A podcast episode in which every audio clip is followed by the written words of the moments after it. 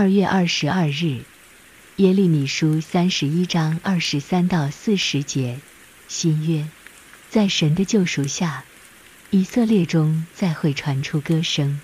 对于落在失败中的人来说，这真是最令人兴奋的声音了。歌声在他们当中停止了很久，现在再次响起，带来一番新气象。在神的眷顾中，一切都成为新的了。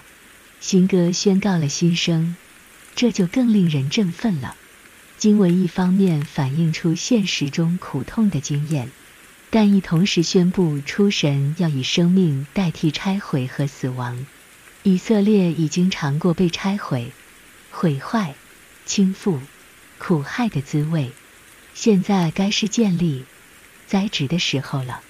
新生为缔结新约提供了有利的条件，相信这段经文是最为基督徒熟识的，但也是最容易误解的经文。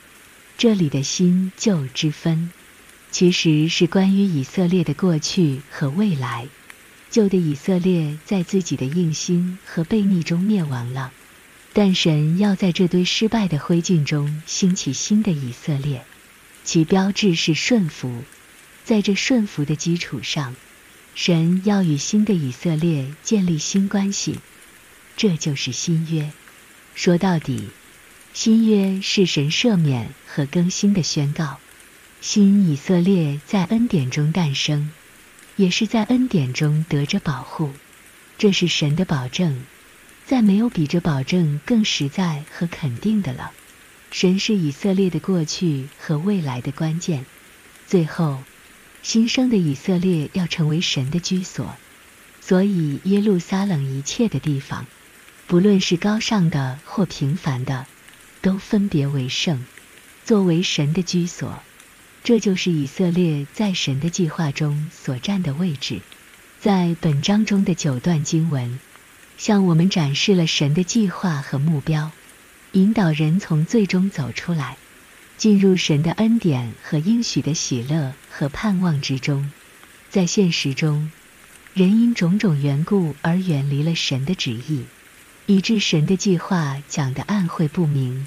但这连串的宣告，把神最终的计划说明的再清楚不过了。在因罪恶所产生的失败、灭亡和死亡中，神要建立新的生命或新的历史。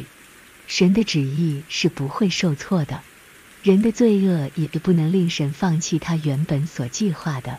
有什么因素驱使神这样坚持和执着呢？相信就是他本性中的怜悯和慈爱所绽放出来的力量。从人的失败中，我们才真正体会神的慈爱有何等大的力量。